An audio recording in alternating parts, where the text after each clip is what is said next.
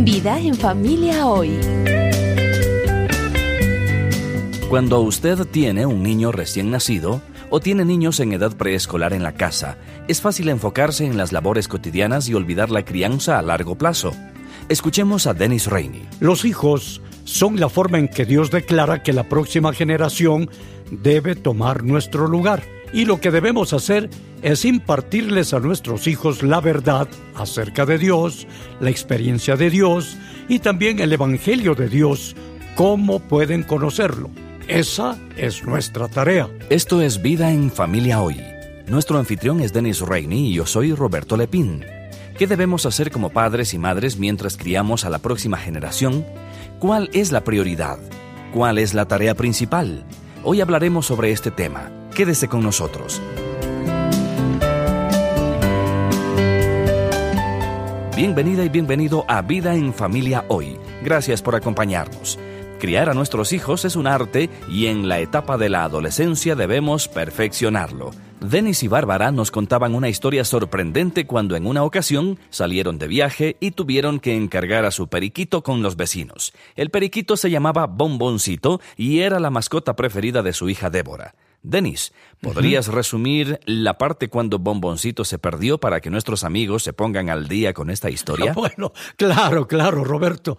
Pero antes debo mencionar que cierto día mi hija adolescente se acercó a mí y me dijo, Papá, quiero poder hacer lo que yo quiera, con quien yo quiera, cada vez que quiera, por el tiempo que yo quiera.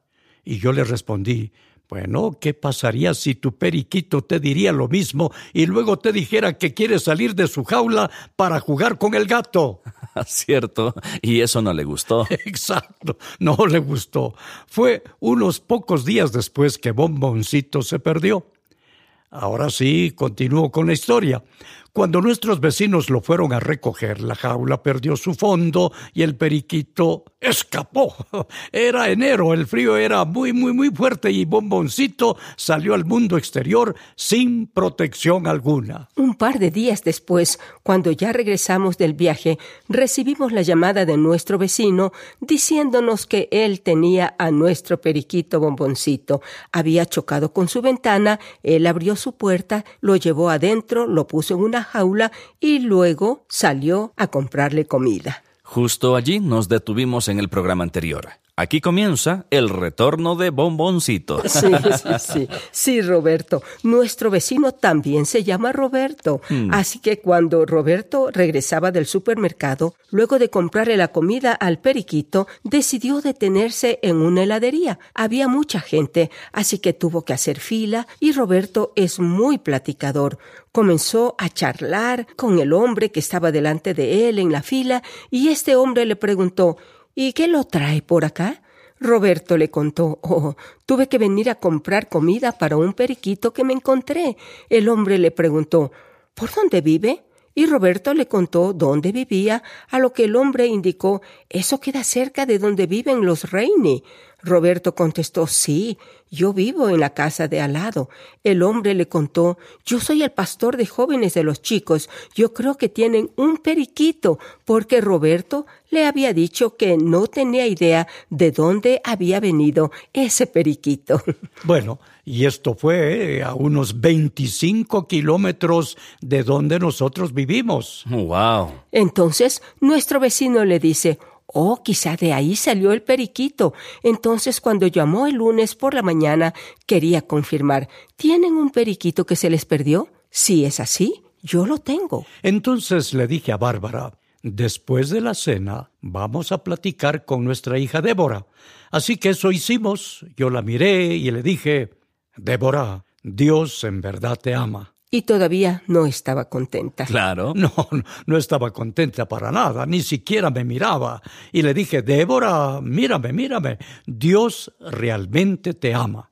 Y todavía no levantaba la mirada y agregué, Débora, Dios te ama. Roberto, nuestro vecino, encontró tu periquito. Bueno, en ese punto sucedieron dos cosas. En primer lugar, nuestra hija Laura. Bueno, la primera vez que le dijiste a Débora, tengo que decirle algo, Laura asomó la cabeza y preguntó, ¿tengo que estar aquí para oír esto? Porque ella sabía que su papá estaba a punto de darle una lección y pensó, esto no tiene que ver conmigo. ¿Por qué tengo que estar aquí? Dennis le dijo, sí, Tienes que quedarte a escuchar. Bueno, en el momento que le conté a Débora que el periquito estaba en la colina con nuestro vecino Roberto, Laura gritó ¿Qué? Y Débora lentamente en ese momento comenzó a sonreír. Preguntó, ¿de verdad? Sí. Los cuatro marchamos por la colina para llegar a la casa de los vecinos. Para recuperar el ave. Pusimos a Bomboncito nuevamente en su hogar y todo volvió a la normalidad, pero le dijimos, Débora, Dios en verdad te ama y te está cuidando. Entonces, ¿creen que Débora pudo entender la moraleja de la historia que no hay que dejar salir al periquito de la jaula? ¿Para irse a jugar con el gato? ¿Sabes? Me resistí a darle la moraleja de la historia, o sea, simplemente era tan obvio. Bueno, era tan obvio que fue Dios porque era enero y el periquito había estado fuera por más de 24 horas. Hacía mucho frío, así que el hecho de que haya sobrevivido la noche y luego apareció en la casa de nuestro vecino y se haya chocado contra la ventana de él y no contra nuestra ventana donde no había nadie, o sea, fueron tantas cosas y luego que Roberto se encontrara con el líder de jóvenes porque él nunca iba a la iglesia.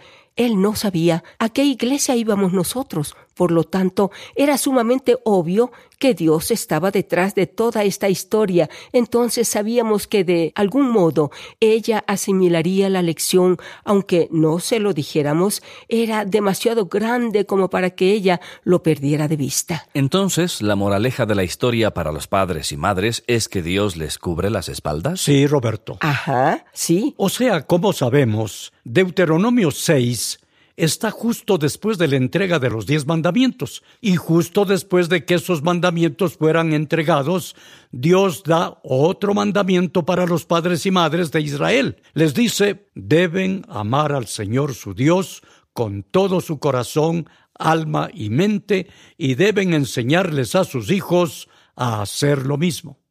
La crianza de los hijos es idea de Dios.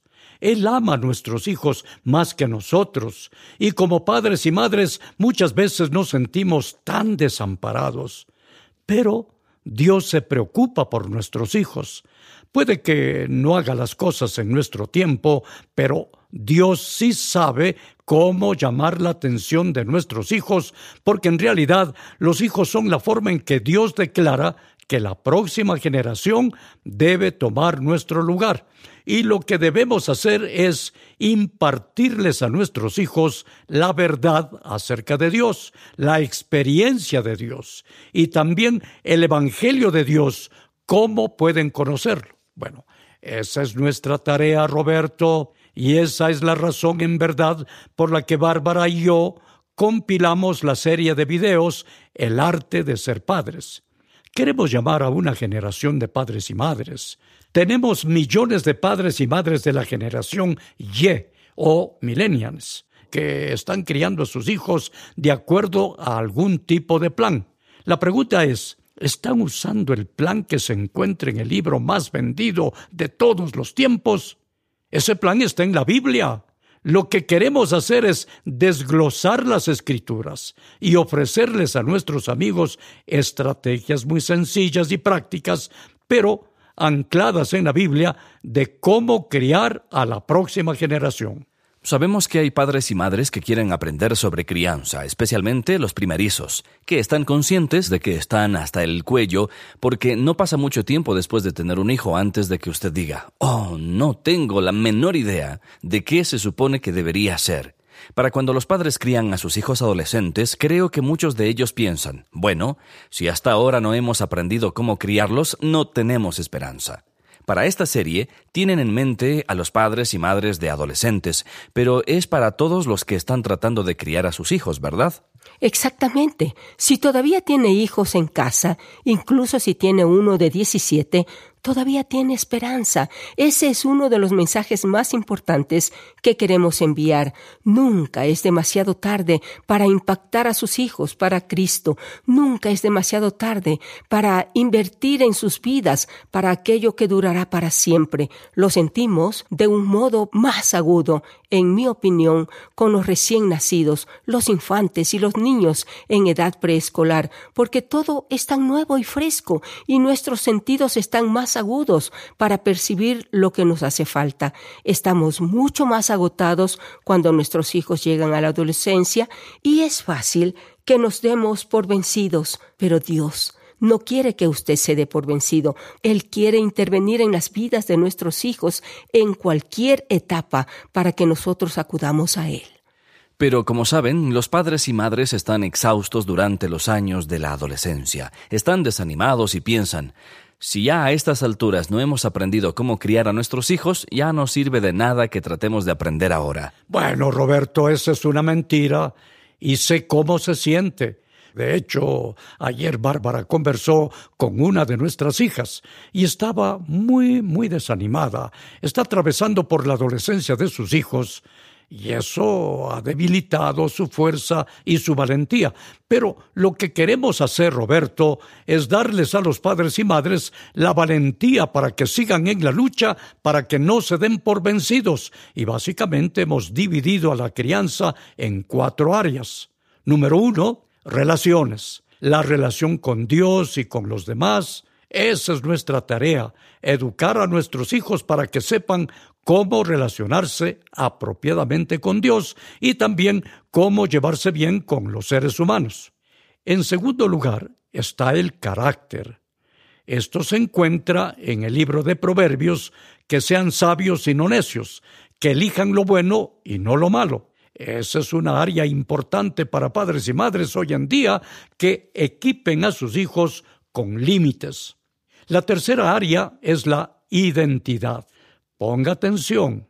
Hoy en día existe un robo de identidad que es mucho más grave que cuando alguien le roba su tarjeta de crédito.